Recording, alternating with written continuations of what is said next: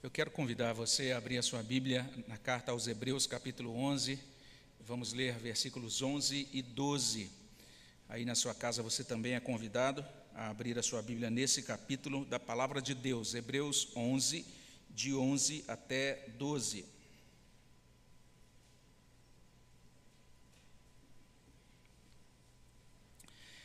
E se você encontrou, quero convidar você a acompanhar a leitura. Se você quiser, convido você também a ler com, comigo. Vamos ler a uma só voz, nós que estamos aqui. Hebreus 11, de 11 a 12. Vamos ler juntos a palavra de Deus. Pela fé, também a própria Sara recebeu poder para ser mãe, não obstante o avançado de sua idade, pois teve por fiel aquele que lhe havia feito a promessa. Por isso, também de um, aliás, já amortecido, saiu uma posteridade, tão numerosa como as estrelas do céu e inumerável como a areia que está na praia do mar. Vamos orar. Obrigado, Senhor Deus, por esse relato tão precioso da tua palavra. Pedimos que teu Espírito Santo abra o nosso coração, haja, Senhor Deus, na nossa vida, para que essa palavra chegue até nós com utilidade, com poder com capacidade, ó Deus, de transformação, de consolação, de salvação. Esteja conosco, que a tua palavra, Senhor Deus, nesse momento possa nos conduzir a uma caminhada prática com o Senhor. Que o Senhor repreenda o inimigo, ó Deus, para que ele não roube a palavra nos nossos corações, que essa semente possa de fato germinar, produzir bom fruto na nossa vida. É o que pedimos no nome de Jesus. Amém, Senhor Deus. No domingo passado, eu tive a oportunidade de mencionar uma palavra que Deus pronunciou, né, que Deus disse a Abraão, baseada, é, que está registrada, melhor dizendo, em Gênesis 12. Foi o chamado de Abraão, Deus convocou Abraão a sair da sua terra, da sua parentela, e para uma outra terra, uma terra prometida. Deus ordenou a Abraão que fizesse aquilo, Abraão respondeu àquele chamado. E a gente destacou, especialmente naquela ocasião, esse aspecto da saída de Abraão, sair de onde estava e seguir então para onde Deus o conduzia. Mas agora a gente vai retornar para aquele capítulo de Gênesis 12 rapidinho, só para a gente se situar aqui antes de voltar para Hebreus. E eu quero chamar sua atenção especificamente para um versículo, o versículo 2. E se você der uma olhadinha em Gênesis capítulo 12, versículo 2, você vai ler o seguinte: De ti farei uma grande nação. Só esse iníciozinho do verso 2, a promessa de Deus a Abraão de fazer dele uma grande nação. E quando a gente olha é para essa promessa, ela tem muito a ver com o texto que terminamos de ler em Hebreus capítulo 11. Mas essa promessa não está apenas no capítulo 12 de Gênesis. Em outra ocasião, Deus também se revela a Abraão e ratifica, reitera essa promessa. E se você quiser dar uma conferida, abra em Gênesis 15. E em Gênesis 15 a gente vai encontrar o seguinte, nos versos 5 e 6, só para você verificar como em diferentes ocasiões Deus é, confirmou para Abraão essa promessa de que ele seria uma grande nação. E nessa outra passagem, Gênesis 15, 5 e 6, nós encontramos: Então conduziu até fora e disse: Isso é Deus, Deus conduziu Abraão para fora de casa. Então acontece isso. Deus diz: Olha para os céus e conta as estrelas, se é que o podes. E lhe disse: Será assim a tua posteridade, a sua posteridade. E no verso 6 diz: Ele creu no Senhor, e isso lhe foi imputado para a justiça. Esse é um ter, inclusive esse verso 6 é citado no Novo Testamento, ele vai ser citado pelo apóstolo Paulo na carta aos Romanos, ele vai ser citado em outros lugares, até mesmo aqui pelo autor de Hebreus, mas em todos esses textos a gente tem essa repetição da promessa de descendência. Essa promessa de descendência, ela vai ecoando ao longo da vida de Abraão em, em diversas ocasiões. E é interessante nesse verso 6, Abraão creu, isso lhe foi imputado, ou como diz a NVI, isso lhe foi creditado para justiça. E é por isso que, como a gente lê em Gálatas 3, versos 6 e 7. Se você é um crente em Jesus Cristo, todos aqueles que creem em Jesus podem hoje ser chamados de filhos da Abraão, porque Abraão, a partir desse ponto, é chamado de o pai da fé, o pai da nação crente, o pai também dos crentes do Novo Testamento, como Paulo explica nessa carta aos Gálatas e também na carta aos Romanos.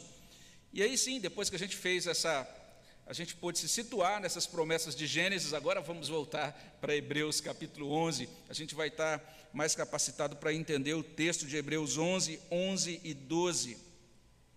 O que a gente tem diante de nós nessa, nesse ensino de Hebreus 11 é que Deus opera naqueles que vivem pela fé.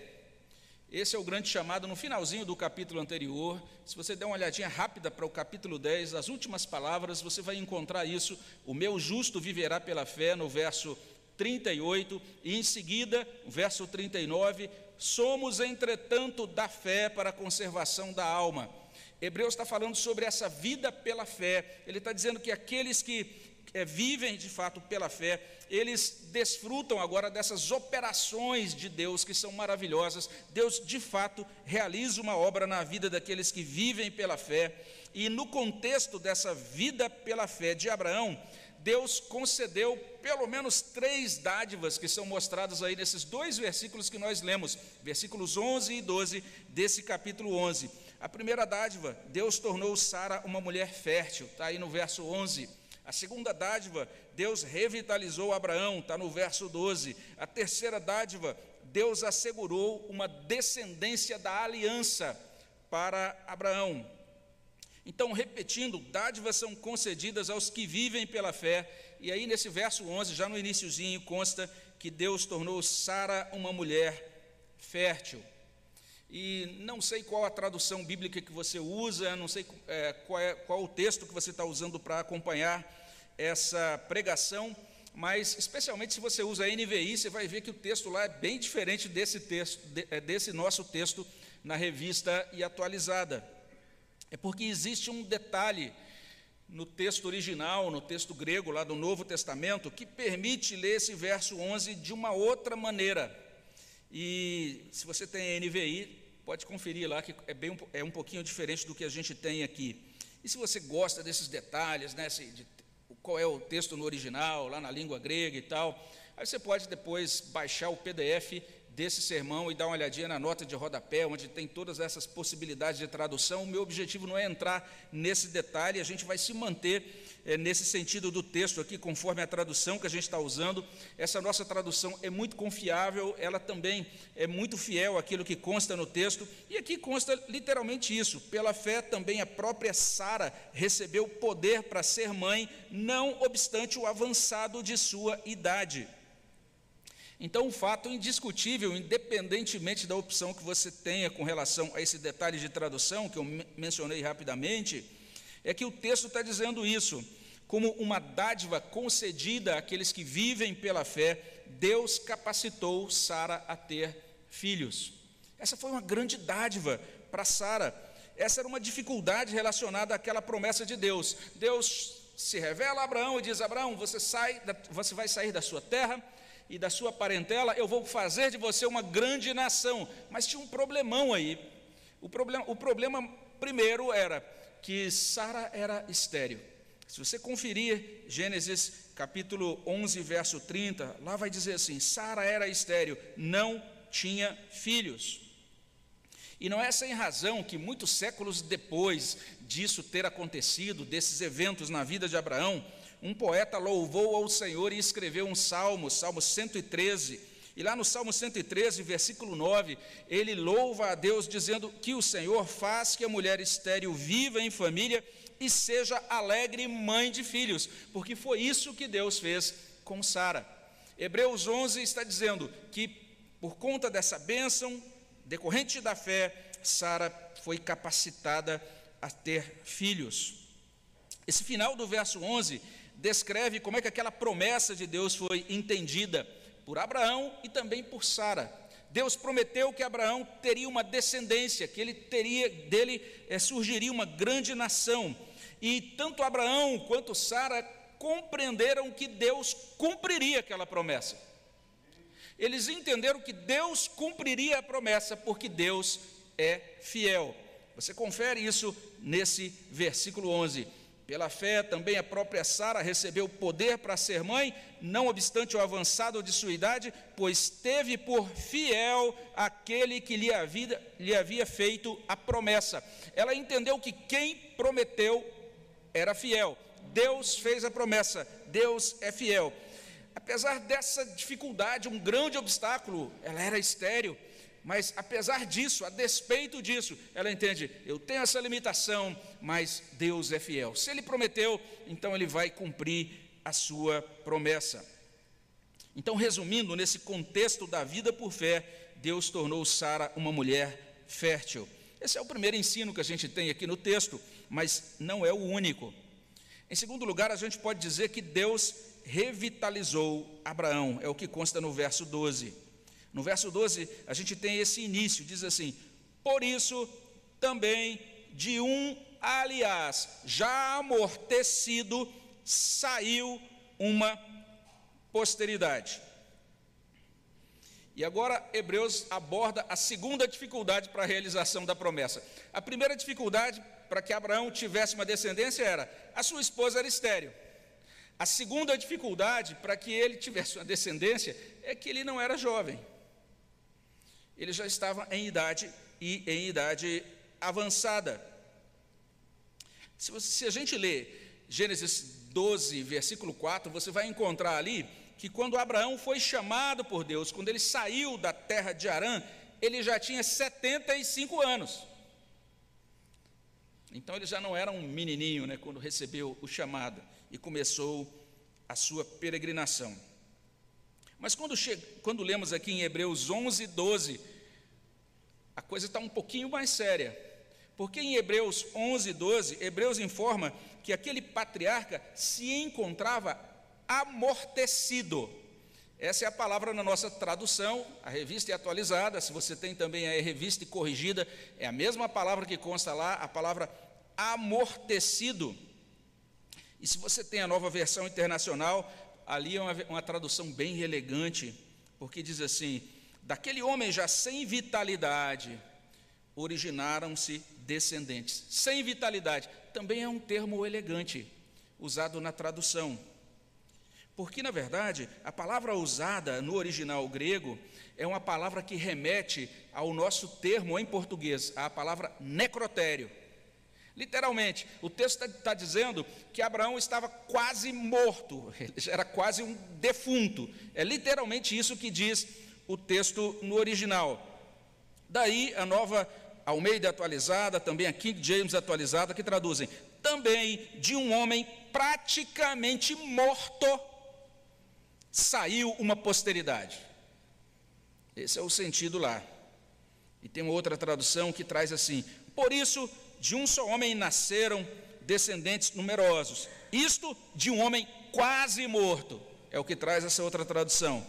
Então, esse é o fato apontado pelo autor de Hebreus.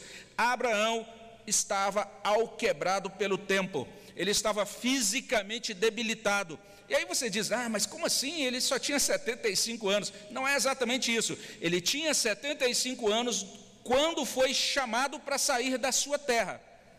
Você pode conferir depois no seu, na sua Bíblia, em Gênesis, você vai encontrar algumas referências interessantes ali. Você vai ler, por exemplo, se você der uma olhada em Gênesis 17, 24 e Gênesis 18, 10, você vai descobrir que quando esse filho de Abraão nasceu, quando Isaac nasceu, Abraão tinha 100 anos. Haviam se passado 25 anos desde a promessa inicial. Então nós não estamos diante um Abraão com 75 anos, que ainda dava para ir na academia, fazer uma caminhada, não é mais esse Abraão. É um Abraão que já tem 100 anos. Olha só o que Hebreus está colocando para a gente. Eu não sei se você é capaz de perceber a dimensão dessa obra de Deus na vida desta família, família de Abraão. Eu não sei se você está compreendendo o que Hebreus está dizendo sobre o agir de Deus naqueles que vivem pela fé. Veja só, Deus suscitou uma posteridade a partir de uma mulher estéril e de um homem com um século de idade. Que coisa impressionante! Isso é coisa para até presbiteriano dizer aleluia. Porque já imaginou um negócio desse? Isso torna mais do que atual aquilo que a gente terminou de cantar no hino 92. Quantas maravilhas Deus realizou por alguém que firme nele confiou e que da promessa em nada duvidou. O Senhor a fé contemplará. Então, trocando em miúdos, nesse contexto da vida por fé, Deus revitalizou Abraão. Ele fez com que Sara, que era infértil, agora pudesse conceber, e ele também revitalizou o corpo desse patriarca, para que a partir dele pudesse ser cumprida a promessa.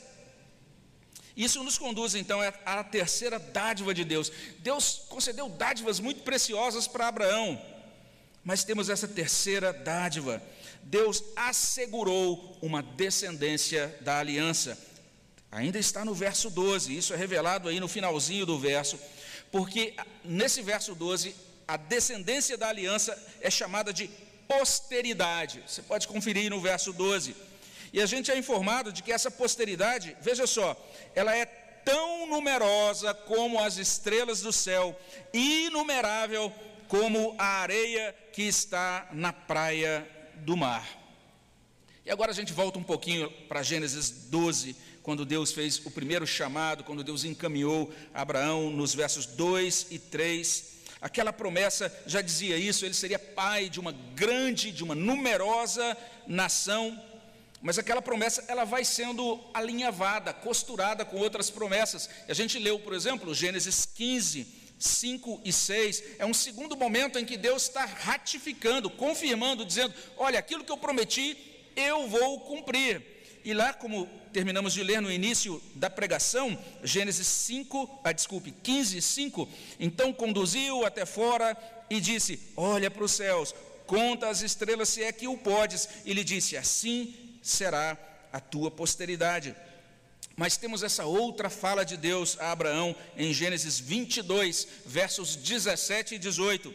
E olha o que consta lá: deveras te abençoarei, certamente multiplicarei a tua descendência como as estrelas dos céus e como areia na praia do mar. A tua descendência possuirá a cidade dos seus inimigos, e nela, ou seja, na descendência de Abraão, serão benditas todas as nações da terra, porquanto obedeceste à minha voz. Então Deus está apontando para a descendência da aliança. Deus firmou uma, uma aliança com Abraão, mas ele também firmou uma aliança com a descendência de Abraão. Ele disse: Eu serei o seu Deus, mas eu serei também o Deus da sua descendência. De Abraão, Deus formaria uma nação, como a gente encontra em Gênesis 12, 2. E por meio dessa descendência de Abraão, Deus abençoaria as nações, como a gente vê em Gênesis 12, 3, e também aqui nessa última passagem que lemos, Gênesis 22, versículo 18. E ele de fato fez isso e continua fazendo isso. Deus de fato abençoou nações e continua abençoando as nações por meio de Jesus Cristo. Deus continua realizando, cumprindo essa promessa, porque Jesus é o cumpridor definitivo dessa promessa. Jesus, que é tanto descendente de Abraão, como também é redentor de Abraão e é redentor de todos aqueles que têm fé semelhante à fé de Abraão. Deus cumpriu a sua promessa, Deus tornou segura a existência de um povo. Esse povo é o povo especial de Deus, Deus firma uma aliança com esse povo.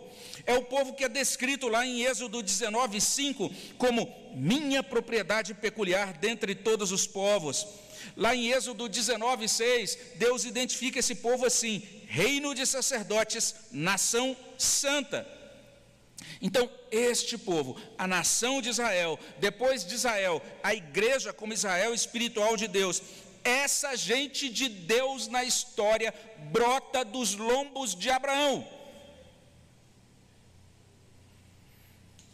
Essa gente de Deus, o povo de Deus, tem origem no cumprimento da promessa de Deus, no pacto da graça que foi estabelecido com Abraão. Então, como a gente tem dito desde a semana passada, falando de Abraão, um homem ouviu o chamado de Deus. A gente não sabe exatamente o que ele estava fazendo naquele momento, mas de repente Deus chega para ele e diz: Abraão, agora você vai sair da sua terra e você vai deixar a sua família aí e você vai para outro lugar. Abraão acreditou naquele chamado, Abraão saiu da terra, tornou-se um peregrino. E contra todas as possibilidades que a gente poderia chamar de possibilidades humanas, naturais, até médicas, vamos dizer assim, Abraão se tornou pai aos 100 anos. E dele nasceu um povo.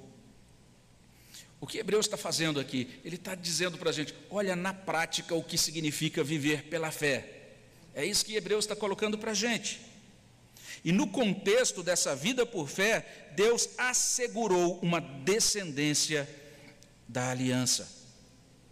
E quando olhamos para esses dois versículos, é isso que temos.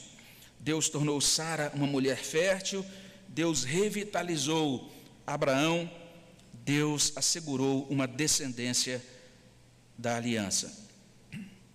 O que é que Deus, de fato, realizou nesse contexto da vida pela fé de Abraão e Sara? O que é que Deus fez?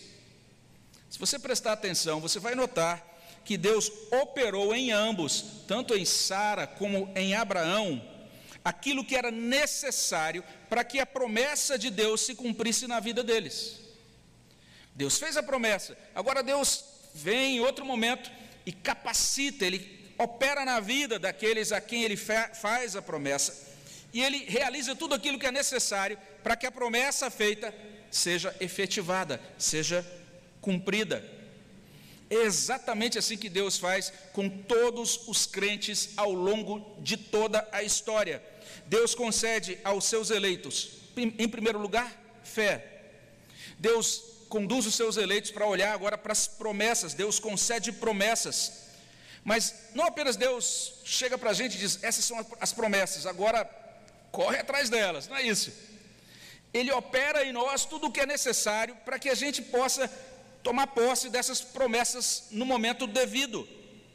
Deus age em nós, Ele providencia tudo para que as suas promessas relativas à salvação, relativas ao pacto, à aliança, sejam realizadas e cumpridas na nossa vida. E se a gente olha por um outro ângulo, né? A gente pode dizer, inclusive negativamente, que se a gente pensa, pondera em Hebreus 11, 11 e 12, a gente vai chegar à conclusão de que não há desfrute da promessa de Deus sem vida pela fé. São promessas herdadas, desfrutadas por aqueles que vivem pela fé.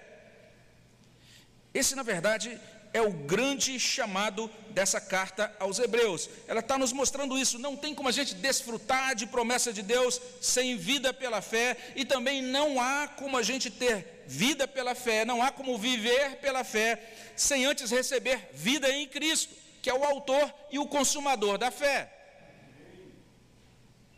Hebreus está insistindo nisso, ele está nos, nos falando de diversas maneiras, em diversos lugares. A vida pela fé olha para Cristo, a vida pela fé é vida entregue a Cristo, é vida em Cristo, é vida por Cristo. É como se Hebreus nos lembrasse, puxasse a nossa orelha, né? Olha, veja a urgência disso. Você precisa buscar a Cristo, firmar a sua existência em Cristo, retornar para Cristo, para o caminho, de Cristo, para essa comunhão do povo de Cristo. Mas além disso, a gente olha para esse texto e vai entendendo também que a gente tem de caminhar com Deus, vivendo pela fé, se queremos desfrutar de bênçãos particulares. Deus dispensou bênçãos particulares. Deus configurou algumas bênçãos especificamente para a vida de Abraão. E no devido tempo, Deus dispensou a, a Abraão aquelas bênçãos. E quando a gente pensa em Abraão, a gente pode depois, a partir dele, a gente vai, a gente vai fazer esse exercício aqui em Hebreus, o autor de Hebreus vai nos conduzir nessa direção, a gente vai ver também outros servos de Deus, outras pessoas que dentro da história viveram pela fé, e Deus ministrou essas pessoas, dispensou essas pessoas bênçãos particulares, que eram muito propícias para o contexto de cada pessoa, para o tempo em que cada uma vivia, para as necessidades muito particulares de cada uma dessas pessoas. E se Deus fez isso no passado, nós temos muita segurança de que Deus também tem um propósito muito particular para as nossas vidas. Deus tem um propósito muito particular para as nossas famílias. Ele tem bênçãos individuais, bênçãos que vão ser desfrutadas no contexto familiar. Mas a gente precisa entender como isso funciona na prática. Como é que a fé funciona na prática? Olha que coisa interessante. A vida pela fé implica chamados de Deus e respostas humanas de confiança, de obediência. A vida pela fé implica desafios. Olha o que Hebreus está mostrando para a gente. Veja Abraão. Primeiro desafio. Ele está ali com 75 anos. Quem sabe só, pensando agora, só vou uma vez por mês no banco retirar minha aposentadoria, já construí o meu chalé aqui e está tudo tranquilo e tal. Vou me contentar mesmo que não vou ter neto, mas tudo bem, vai ser tranquila a minha vida aqui. Tem os meus parentes próximos e tal para a gente se reunir no fim de semana. E quando ele está naquele momento da vida, Deus diz: Abraão, sai da sua terra, sai de onde você está, abandona todos os familiares que você tem aí, e agora você vai para um lugar que eu vou te mostrar. Deus nem diz para ele: está aí o GPS, está aí o detalhe, o roteiro que a gente vai seguir, não dá, não dá nenhum detalhe. Ele agora tem que sair confiando inteiramente em Deus, sem saber exatamente para onde vai assumindo-se como um peregrino, um fazedor de tendas nesse percurso. Isso foi muito desafiador, sair, assumir-se como peregrino. Mas você prestou atenção no, no desafio agora? Deus está chamando Abraão a retomar a intimidade conjugal. Ele tinha 100 anos. E Deus está dizendo: você vai se aproximar, reaproximar da sua esposa. Vocês vão retomar uma vida de relações conjugais, apesar de vocês serem de idade avançada. O que Hebreus está dizendo é que é sempre assim. Você pode dizer, ah, a partir de agora vou viver pela fé. Entenda que quando você declarar isso, de repente você, no final do culto, você consagra o seu coração, oh Deus, essa semana eu vou viver pela fé. Entenda que quando começar a semana, ou talvez até mesmo na noite de domingo, você vai perceber que vão surgir algumas coisas, questões muito práticas diante de você, e essas questões vão desafiar você agora a viver, a, a assumir práticas consistentes com a sua fé consistentes com as promessas de Deus para a sua vida, consistentes com aquilo que você alegou, afirmou, assumir diante de Deus. Deus vai nos colocar diante de coisas que a gente precisa fazer, ou então talvez Deus vai nos colocar diante de coisas que a gente precisa deixar de fazer, porque agora nós estamos vivendo pela fé. Agora a gente caminha com esse Deus nos termos da aliança de Deus.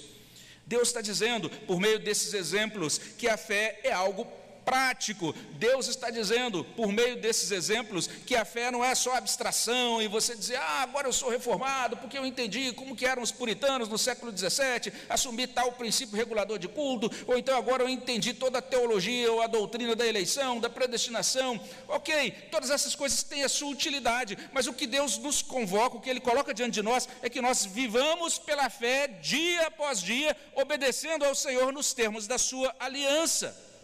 Ele deseja que nós façamos algo concreto, prático, em resposta à Sua palavra, que é trazida para a nossa vida. Ele deseja que a gente proceda desse modo, para que Ele derrame sobre nós as bênçãos particulares. Ele tem bênçãos específicas para você, mas você precisa aprender a andar com Ele nesse mundo de modo prático, para que você receba essas bênçãos particulares. Abraão, por mais que tivesse fé, podia agora, a partir daquele momento, dizer: Oh, agora vou fazer um culto especial, ou então vou fazer alguma coisa muito devocional, vou jejuar três semanas, mas se ele não se deitasse com a sua esposa, não haveria descendência da promessa. Não haveria nação de Israel. E nós estaremos fazendo alguma outra coisa diferente agora à noite. A gente precisa assumir as coisas práticas pertinentes à vida de fé. E a gente pode dizer, já fechando, que é maravilhoso a gente entender aqui, de acordo com esse relato, que caminhar com Deus por fé é algo que nos torna instrumentos dele para espalhar as bênçãos dele em nosso redor. E bênçãos que não apenas vão circundar ou que vão ser vivenciadas à nossa volta, mas que têm esse potencial de alcançar o mundo. Deus faz essa promessa a Abraão: em ti serão benditas todas as nações do mundo. Eu terminei de dar o um exemplo aqui, porque Abraão atendeu a Deus, vivendo por fé. Nós estamos aqui hoje. Abraão jamais se imaginaria que existiria um país chamado Brasil e que existiria um pastor chamado Misael, ou existiria você. E ele nem, nunca imaginava que nós seríamos salvos por conta daquilo, daquele ato tão simples de responder ao seu Criador por fé. Mas Deus abençoou o mundo. Daí, no, nos termos da promessa, essa cláusula: em ti serão benditas todas as famílias. Daí também, nos termos da promessa, Gênesis 12, 2: se tu uma bênção. A partir daquele momento em que ele respondia a Deus na aliança, Abraão seria uma bênção.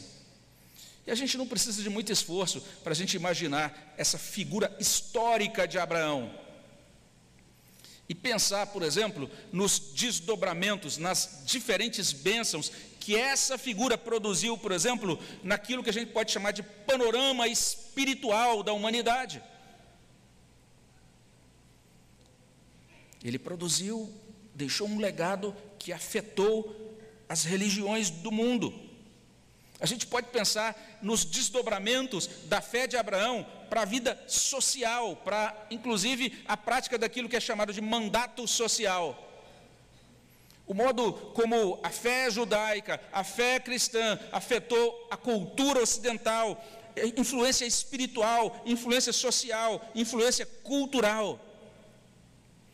Tudo isso se desdobrou, como se fossem círculos concêntricos, quando você joga uma pedrinha ali na água e vão, vão sendo formados aqueles círculos, círculos concêntricos de bênçãos a partir da fé de uma pessoa. Então, a sua fé, a sua caminhada com Deus pela fé, pode impactar a história, pode impactar o mundo. Talvez você pense, ah, eu não tenho nenhum valor, estou aqui no meu cantinho, eu nem sabia que eu sou, tinha algum tipo de importância. Abraão estava lá no cantinho dele, em um lugar obscuro, e Deus o chamou, e Deus disse: Você será agora uma bênção. E Deus fez de Abraão uma bênção para o mundo. Hebreus está dizendo isso. A fé é prática, viver pela fé vai nos encaminhar para coisas muito práticas. E quando nós olhamos para essa palavra de Hebreus, nós somos convocados por essa palavra a nos colocar diante de Deus e a pedir ao Senhor: Deus, ajuda-me para que eu viva pela fé. Nós, como igreja, devemos nos colocar diante do Senhor e pedir a Deus que a nossa vida pela fé ajude, não apenas a produzir um, um impacto benéfico próximo de nós, mas que a vida dessa igreja pela fé ajude a melhorar o mundo para a glória de Deus. Amém, meus irmãos? Vamos orar ao nosso Deus. Senhor, obrigado, porque por meio da tua palavra o Senhor nos ajuda a lembrar de coisas tão simples e preciosas como essa.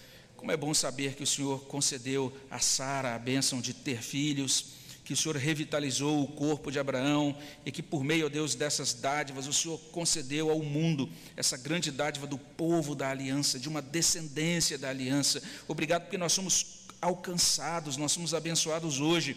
Por isso que está registrado nessas páginas do livro de Hebreus. Suplicamos ao Senhor, ó Deus, que opere na nossa vida de modo que possamos responder ao Senhor com fé salvadora, com fé sincera com uma fé que acolhe o Senhor na nossa vida e acolhe as disposições do teu espírito na nossa vida, de forma que possamos responder ao Senhor, ó Deus, dizendo: Senhor, faz da minha vida uma bênção nos termos da tua aliança. Que seja assim, ó Deus, na vida do teu povo, de cada pessoa que está ouvindo essa palavra, daqueles que estão acompanhando também à distância, que nós possamos responder ao teu amor, ó Deus, com fé sincera. É o que pedimos no nome de Jesus. Amém, Senhor Deus.